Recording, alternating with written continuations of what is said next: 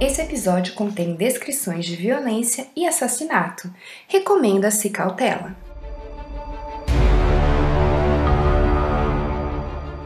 Mitesh Patel e Jessica Patel se conheceram ainda na infância.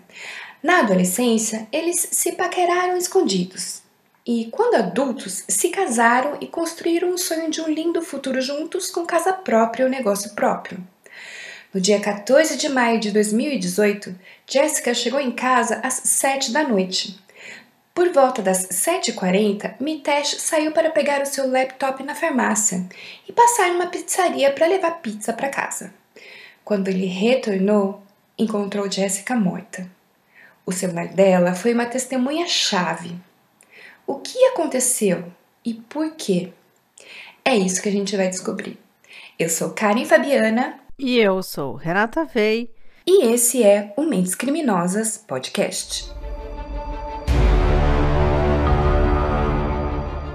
Bom, gente, antes de começar, eu quero pedir desculpas pela minha ausência no último episódio. A Renata explicou para vocês, eu estava voltando da Inglaterra para o Brasil. Não sei nem se a gente já comentou isso alguma vez aqui no podcast, mas eu moro em Campinas, São Paulo, e a Renata mora atualmente na Inglaterra com o meu irmão e a minha sobrinha. Então, a gente grava esse podcast à distância. E depois de muitos anos de pandemia, né, dois anos, mais de dois anos de pandemia, foi possível a gente se reencontrar. Enfim, eles estavam planejando vir para o Brasil quando estourou a pandemia, então voos cancelados, hum, muita ansiedade. Mas enfim, depois de dois anos e meio praticamente de pandemia, né, eu consegui reencontrá-los e foi muito bom, foi muito importante. Já estava com muitas saudades deles então, peço desculpas pela ausência, realmente que foi muito corrido, assim, 15 dias parece que é muito, mas passou voando e foi por um bom motivo a minha ausência. Tá bom? Bom, eu só tenho a agradecer imensamente por você ter vindo. Foi bom demais pra gente. E o agradecimento também vai pelos Pix de hoje, para Lígia, a Camila e a Márcia. E um agradecimento especial para nossas apoiadoras da Aurelo, a Letícia e a Paola. Muito obrigada, gente. Estamos muito felizes por vocês estarem nos ajudando. É um grande incentivo nesse nosso sonho de trazer um conteúdo importante de ser debatido. Então vamos ao caso.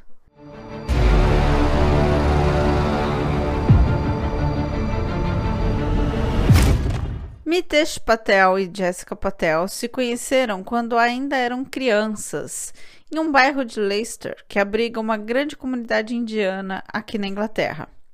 Aliás, o sobrenome dos dois é o mesmo desde sempre, não foi só depois que ela casou, não. Mas eles não tinham nenhum parentesco, é só que Patel é um dos sobrenomes indianos mais comuns aqui na Inglaterra. Na infância, eles se conheceram, brincaram juntos, se divertiram. Na adolescência, chegaram a se paquerar ali escondido, mas depois as famílias mudaram e eles só voltaram a se reencontrar já na faculdade, porque ambos foram estudar farmácia em Manchester. Quais as chances de não ser o destino que os uniu no mesmo curso, né? Foi o que eles pensaram, especialmente o que a Jéssica pensou, porque ela estava ali reencontrando o seu primeiro e único amor. Jéssica era uma menina muito carinhosa e cuidadora. Ainda adolescente, seu tio teve câncer e ela disse a ele que queria livrá-lo daquela doença, queria poder tirar cada célula com suas mãos. E talvez daí tenha vindo o desejo por estudar farmácia, pelo sonho de curar as pessoas. Ela vivia numa família muito grande, onde conviviam pelo menos 12 pessoas diariamente, sendo que só no núcleo base da família eram em seis crianças e ela era a mais velha. Então, esse senso de maternidade e cuidado sempre esteve presente nela. Já o Mitesh era mais prático e muito obediente à família. Ele tinha muito medo dos pais, então ele focava em estudar e crescer financeiramente meio que para provar para os pais que ele tinha conseguido sucesso. Então, quando eles se reencontraram, a doce Jéssica foi ali um alívio para ele, porque ela era realmente muito doce, muito amável, muito gentil, e ele sabia que ela gostava dele, né? Então, assim, era uma mulher que o amava desde sempre. Ela tinha uma família muito rica, seria ali uma mulher ideal para ele apresentar para os pais. E para Jessica, Mitesh era protetor. A irmã dela, Minal, disse que ele sempre tinha uma palavra certa na hora certa. E ele foi fundamental na vida dela quando ela interrompeu os estudos, porque a mãe ficou doente com câncer em fase terminal. Jessica então parou de estudar e foi ficar com a mãe em seus últimos dias de vida. Depois, foi o Mitesh que a encorajou a voltar e deu muito apoio e suporte para ela conseguir concluir os estudos e se formar. Então, quando em 2008 o Mitesh propôs casamento, ela ficou radiante. Ele tinha sido seu único namorado, ela o amava profundamente. Mas o pai dela não estava muito contente, não. Ele não tinha muita certeza que aquele homem faria a filha dele feliz. Só que ele também não sabia muito bem o porquê, ele não tinha muitos argumentos. Acabou aprovando e os dois se casaram em 2009, com direito a uma festa enorme no jardim da casa do pai dela, que foi uma festa assim para mais de 500 pessoas convidadas. Então você já tem uma ideia do tamanho desse jardim. A família dela era muito abastada.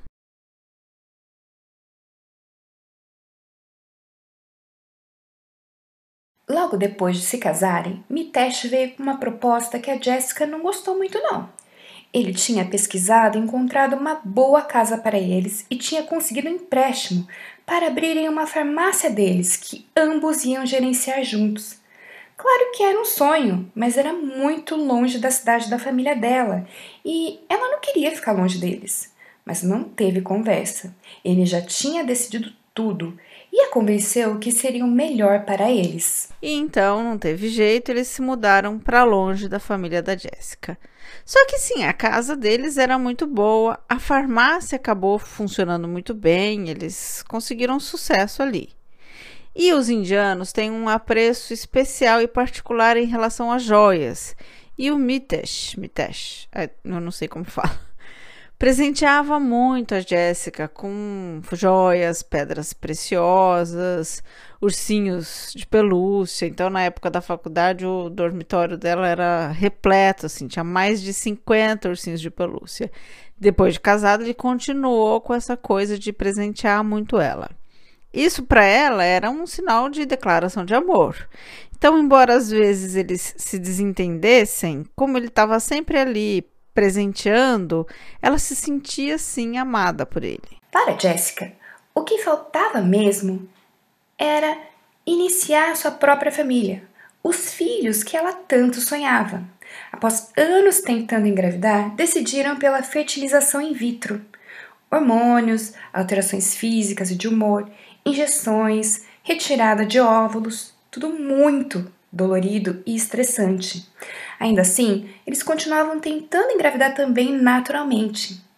Foi aí que, finalmente, a boa notícia: após quatro ciclos, tinham conseguido fertilizar e três embriões eram viáveis e estavam congelados, prontos para a inseminação que aconteceria em junho, dali três semanas. E no dia 14 de maio de 2018, a Jéssica chegou do trabalho por volta das sete da noite. O Mitesh saiu de casa 40 minutos depois para buscar o seu laptop na farmácia e lá ele foi visto pelos funcionários e depois ele seguiu para uma pizzaria porque ele queria levar pizza para casa. Tem foto da câmera de segurança da pizzaria mostrando ele lá e essa foto está no nosso Instagram, arroba Mentes Criminosas Podcast. Confere lá. Às 8h15 da noite, ele chegou e ligou para o 999 que é o número de emergência britânico. Oi, eu acho que eu fui roubado e a minha esposa atacada. Eu acabei de chegar em casa e eu estava fora. Eu fui comprar alguma coisa para comer e pegar meu laptop e eu acabei de chegar e a casa foi invadida e ela está no chão. Tem fita adesiva nela inteira e ela parece inconsciente. Ela está respirando? Pergunta a atendente. Não, ela está inconsciente. Por favor, mandem alguém rápido. Eu não sinto nada. As mãos dela estão frias. Você pode ligar para meu pai? Eu não sei o que fazer. A gente mora na nossa casa sozinhos. Somos farmacêuticos. Meus pais moram em Halifax. Eu tirei as fitas adesivas dela, estavam nas pernas e nos tornozelos e nos braços, como se ela tivesse sido presa. As mãos dela estão muito geladas e eu posso ver marcas no pescoço dela. E já vamos analisar essa ligação já. A primeira coisa que ele fala para o atendente é que ele foi roubado, que a casa foi invadida, que ele saiu para pegar o laptop e comprar comida. Depois fala que ela já estava no chão. E depois ainda fala que ela tem uma fita adesiva nela, né, os duct tapes. E só então ele fala que ela está inconsciente e pede para mandar a ambulância. Isso me parece um pouco suspeito, assim, o comportamento usual seria ligar pedindo uma ambulância imediatamente, porque tá vendo que a esposa está inconsciente. E bom, ele ligou para o número da ambulância, ele não ligou para o número da polícia, né? Ele ligou o 999. Então, até que tá certo, pelo menos ele ligou para o número correto primeiro. Mas antes de dizer qual era o problema, ele se justifica. Ele diz aonde ele estava, ou seja, ele quer passar primeiro um álibi dele e depois é que ele pede ajuda. Por isso que eu já acho suspeito aí. Mas é claro que isso é muito pouco, né? Pode ser, podia ser que ele estava só ali em choque mesmo. Só que aí a gente pensa, puxa, mas ele era farmacêutico. Ele entende de biologia, anatomia, fisiologia, ele estudou mil coisas. É possível que ele não soubesse fazer um procedimento de ressuscitação, que é por aí que ele deveria ter começado e depois ligado para emergência já enquanto faz o procedimento de ressuscitação, a massagem cardíaca. É o que eu faria porque eu estudei, aprendi primeiros socorros, então eu iria direto fazer os CPR, que eles chamam, né?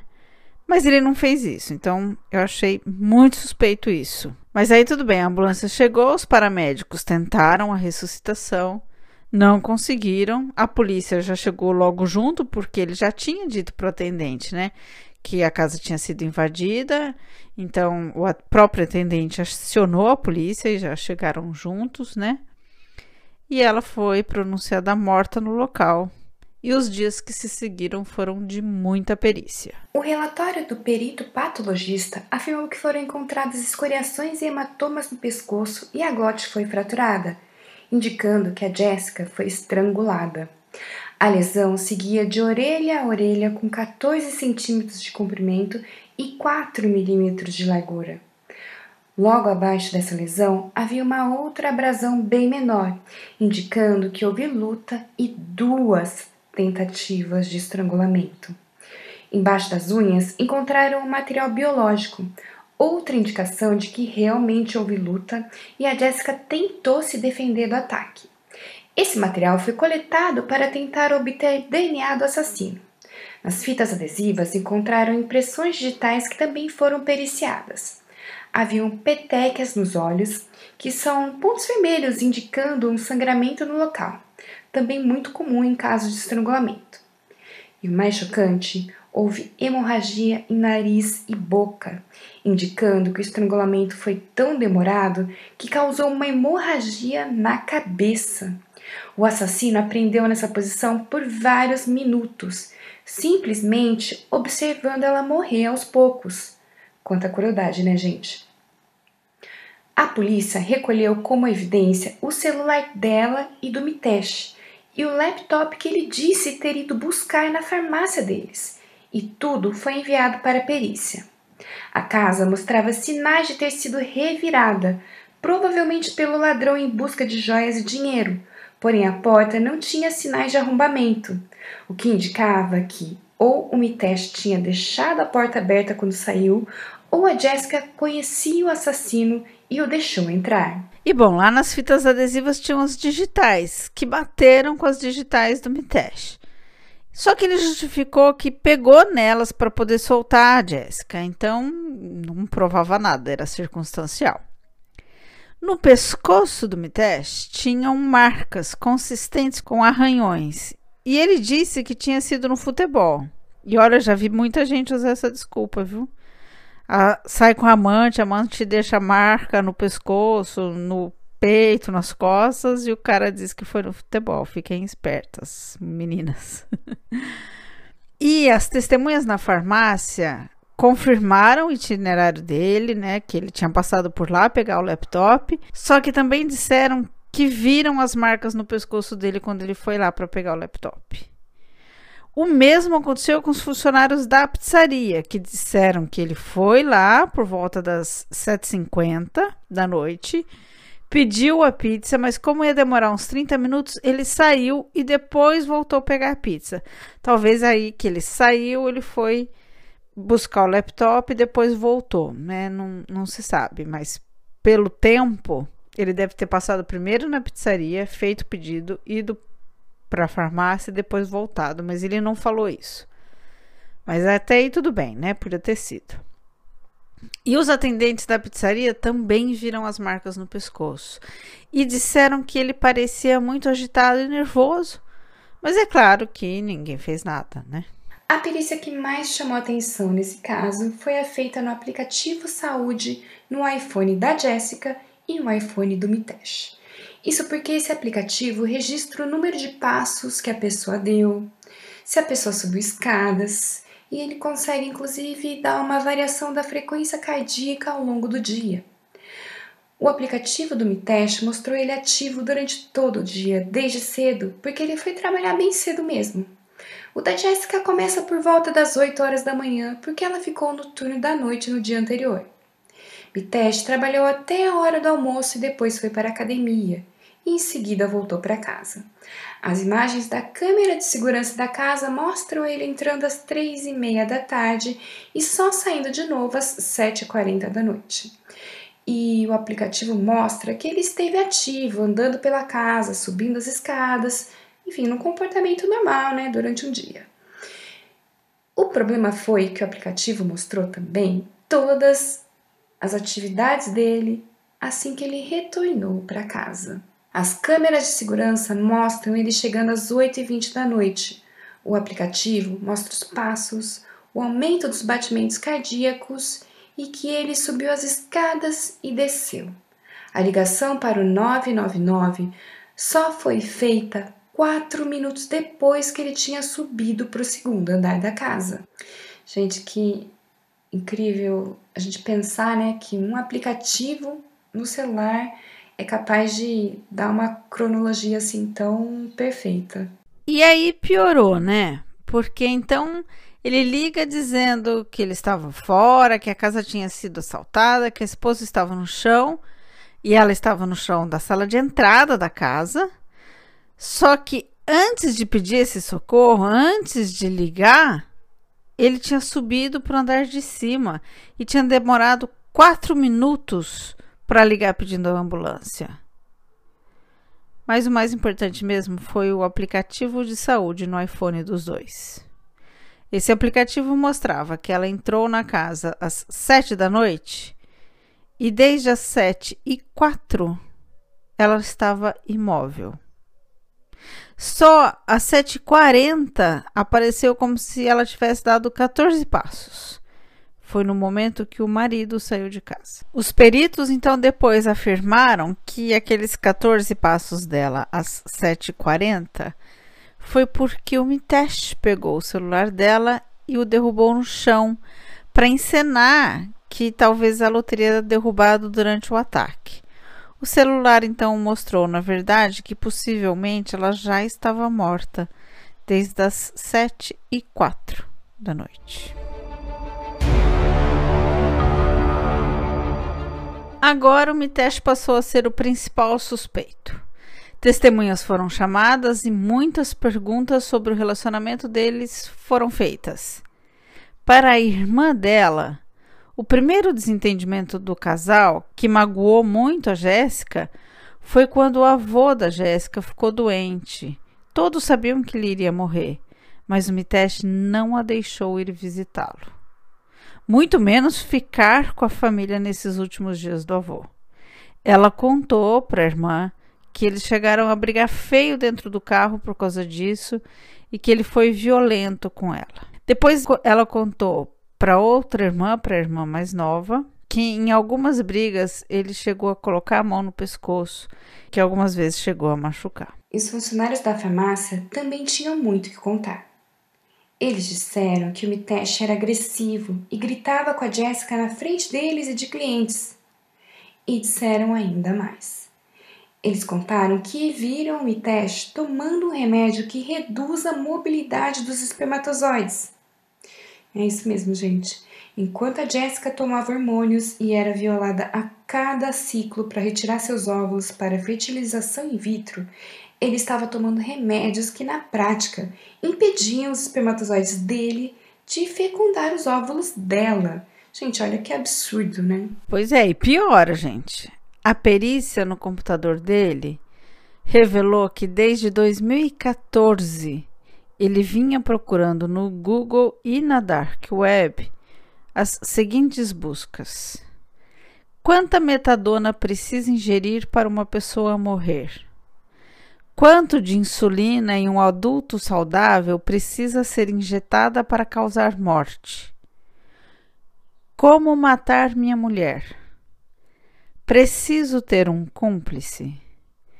Como contratar um assassino de aluguel? E sim, a autópsia revelou que ela foi morta pelo estrangulamento, mas que uma alta dose de insulina tinha sido injetada nela deixando ela quase que incapaz de reagir ao ataque. O pouco que ela conseguiu reagir revelou o DNA dele nas unhas dela. Apenas três dias depois da morte de Jéssica, Mitesh foi preso e indiciado. No julgamento, as testemunhas foram ouvidas e a família de Jéssica ficou em choque. É claro que eles tinham visto alguns sinais, mas nem de longe eles imaginavam o que a Jéssica vinha passando nos últimos anos. Jéssica não tinha mais quase nenhuma amiga. Ele tinha a afastado de todo mundo. Ela tinha se tornado apreensiva e com medo de ser criticada, porque ele a criticava constantemente na frente de funcionários e clientes, mas só algumas vezes na frente da família. Inclusive, ela quase não tinha mais contato com a família dela. E por que ele fez tudo isso? Por que em 2014 ele começou as buscas por um meio de matar a esposa? Porque em 2014 ela descobriu que ele vinha tendo vários casos extraconjugais e chegou a pedir o divórcio. Só que o divórcio para a comunidade hindu é uma grave desonra. E principalmente porque os casos extraconjugais dele eram com homens. Havia antes boatos de que ele era gay. Ela soube disso mesmo antes deles se casarem. Mas ela não acreditou.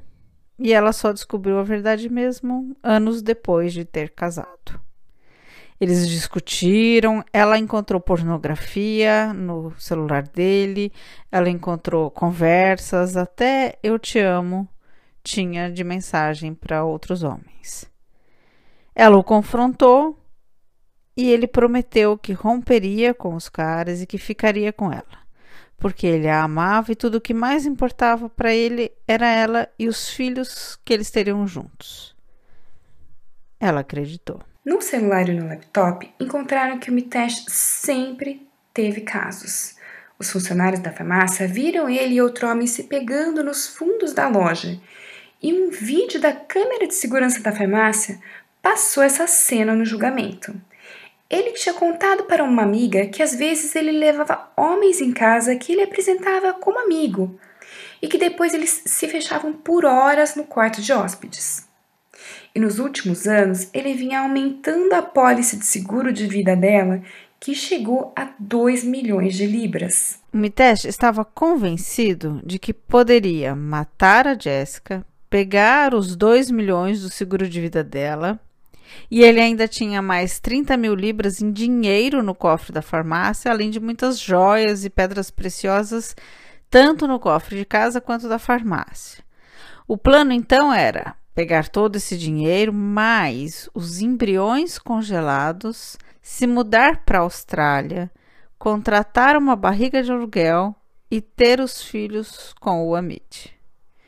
Longe da comunidade hindu que ele convivia e da família dele, ele então seria feliz. A perícia constatou que a Jessica foi estrangulada e asfixiada por uma sacola de supermercado do Tesco, que é uma rede gigante na Inglaterra. As fitas adesivas encontradas no corpo da Jessica combinaram perfeitamente com o rolo de fitas que foi encontrado na farmácia deles. Quando a perícia tentou combinar uma das pontas das fitas encontradas no corpo com a ponta do rolo encontrado na farmácia, teve um encaixe perfeito. Então eles sabiam que as fitas encontradas no corpo da Jessica vieram daquele rolo que estava na farmácia. Várias conversas de texto dele com o Amid foram reveladas. Ele diz que é justo se vingar da Jessica, já que elas estavam maltratando por não permitir que eles se vissem e ficassem juntos. E o Amit concorda com: Eu sei, querido. Gente, o cara escreve pro amante que ele está planejando matar a esposa e que é o justo já que ela os maltrata e não os deixa viver juntos. Ele comparou um ela não nos deixa ficar juntos com ela merece apanhar e morrer, como se o sofrimento fosse o mesmo. Gente, é claro que não é, né? O que, que aconteceu aqui? O que, que passa na cabeça de pessoas assim, né? Pois é, vamos para análise, né? É o mais óbvio, nem precisa muito. Se não houvesse esse preconceito, essa discriminação toda com os homossexuais, estarão todos vivos e felizes. Então, sim, o fato de a família e a cultura dele não permitir homossexualidade é responsável pelo destino trágico de ambos. Ok, dito isso, não acho que ele seria feliz com o Amit se tivesse concluído seu plano. Acho sim que na primeira briga ele teria matado o Amit. Acho que a ganância e a covardia foram fortes demais nele. Um grande sinal de covardia misturado com arrogância é quando ele pede para o atendente da polícia ligar para o pai dele. Há dois desejos inconscientes em relação ao pai ali. Um, do pai vir protegê-lo porque ele fez merda e não sabe como se virar agora. O outro é mostrar a crueldade dele para o pai. O quão vil e ardiloso e mau caráter ele é. Ele queria que o pai visse isso. Quase como assim: Papai, me socorre. Haha, tem orgulho de mim agora, pai, que matei a sangue frio minha esposa e fingi tudo e me dei bem? Eu acho que no fundo ele nem teve consciência desse movimento. Mas é exatamente isso que o movimento dele de querer chamar o pai imediatamente mostra. Eu entendo que sim, existem muitas religiões, tradições, crenças, culturas que tentam impor como a pessoa deve viver a sua própria vida e que no caso do Mitesh, por exemplo, e da Jéssica, eu acredito que eles tentavam agradar a família deles, a cultura deles e seguir, tentar seguir vivendo dentro das imposições que eram dadas. Isso não é fácil, eu acho que em vários momentos, claro, eu acho que ambos deviam ter questionamentos em relação a isso, é, porém nada justifica a atitude do Mitesh eu acho que é uma covardia ele culpar a Jéssica, ele ter maltratado ela e o pior, ter assassinado ela. Com certeza, para mim, foi uma saída extremamente covarde. Cada, cada um deve ter a sua sexualidade respeitada. Ninguém jamais deveria, nos dias de hoje, ser obrigado a manter um casamento de aparências, a manter um casamento que a sociedade em que ele vive diz que é o certo. Mas acho que em momento algum isso justifica você maltratar outra pessoa e matar outra pessoa. No caso da Jéssica, ela era tão vítima da situação toda quanto ele. Ela não tinha culpa nenhuma. Ela simplesmente estava tentando viver a vida dela, tentando ter uma família, tentando ser feliz da maneira com que ela podia. É um crime absurdo, com certeza sem justificativa nenhuma. Ele poderia muito bem ter escolhido se libertar de outra maneira, de uma maneira mais corajosa, de uma maneira mais digna. E infelizmente ele não fez. Não, e que fique claro que eu não estou passando pano para ele quando digo que a sociedade tem aí a sua responsabilidade. É que ela tem sim em vários níveis. E foi muito responsável ao não aceitar a homossexualidade dele. Só uma, uma coisa pessoal, eu tenho uma pessoa muito amiga, muito querida minha, que era, digamos assim, homossexual depois se percebeu bissexual e com um profundo desejo de se casar e formar uma família hétero, e assim ela o fez. Se casaram apaixonados, foram felizes vários anos, tiveram um filho que é o grande amor da vida dos dois. Quando o filho era ainda criança, essa pessoa se arrependeu da heterossexualidade, de ter reprimido a sua homossexualidade, e eles se separaram e essa pessoa, amiga minha, vive uma relação homoafetiva muito boa hoje. O filho continua sendo seu grande amor e uma profunda amizade ficou no lugar do antigo casal hétero que eles formavam.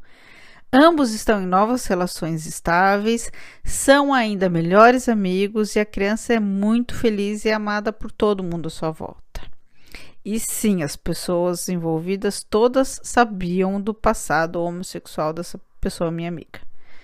Agora, nem de longe foi esse o problema do Mitesh Patel. Ele também era, e a gente precisa dizer isso, abusivo, controlador agressivo, meticuloso, ganancioso. Ele exercia um controle coercitivo sobre ela. E quando eu digo que a sociedade teve responsabilidade, é que ninguém denunciou os sinais. Muita gente viu os sinais, mas ninguém denunciou. Tudo que os funcionários contaram, que a irmã dela contou, só veio à tona após a morte dela. Tinha que ter vindo antes. E a família da Jessica é a primeira a falar dessa falha com ela na prevenção desse crime. Eles são muito ricos e possuem certa influência na comunidade e decidiram lutar para que novas práticas de prevenção à violência doméstica fossem colocadas. E sete novas recomendações foram incluídas no Manual de Atenção para os Agentes de Saúde. Eu vou citar aqui quais foram, tá bom? Revisar a eficácia das informações fornecidas a familiares, amigos, colegas de trabalho e comunidades diversas sobre o reconhecimento dos sinais de abuso doméstico e aonde eles podem ir, se necessário, anonimamente, com essas informações.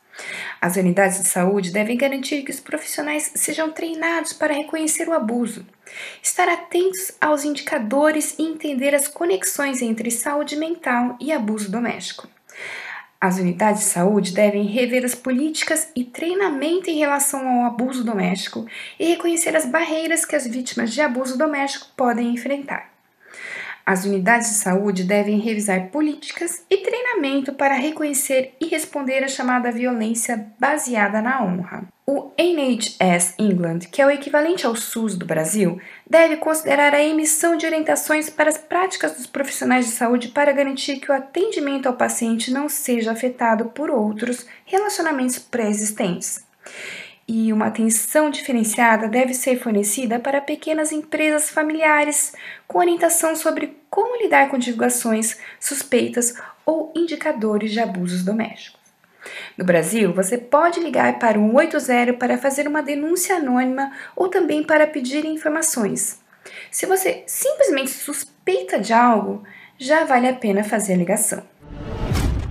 Voltando aqui, só para incluir um trecho que a gente esqueceu no roteiro, passou em branco, é que ele demorou quatro minutos para fazer a ligação para o 999 depois que ele chegou, porque na verdade ele foi tirar o HD da câmera de segurança e esconder, por isso que ele subiu a escada. Ele escondeu no guarda-roupa lá no quarto e a perícia encontrou esse HD com as imagens que tinham sumido. Quando eles acessaram as câmeras de segurança, as imagens até ele chegar de volta tinham sumido, porque ele tinha escondido. E essas imagens foram importantes para mostrar que ninguém mais entrou na casa além dele e da Jessica. Também faltou a gente informar que ela tinha passado por um médico e por um psicólogo e nenhum dos dois tinham reconhecido os sinais de violência doméstica nela. Por isso, essa orientação para que o NHS, que é o SUS aqui britânico, inclua no manual de instruções a observação quanto aos sinais de violência doméstica. Se você gostou e achou este episódio importante de ser debatido, converse com a gente pelo Instagram ou Facebook, arroba Criminosas Podcast, ou por e-mail para o mentescriminosaspodcast.gmail.com. Você pode ajudar esse podcast compartilhando-o para que chegue a mais pessoas e também com dois reais que você pode mandar pela chave Pix mentescriminosaspodcast.gmail.com E também nos ajuda muito se vocês ouvirem os episódios pela Aurelo. É só baixar o aplicativo que sai tudo de graça para vocês, mas nos ajuda bastante. Forte abraço e até o próximo episódio. Forte abraço e até o próximo episódio.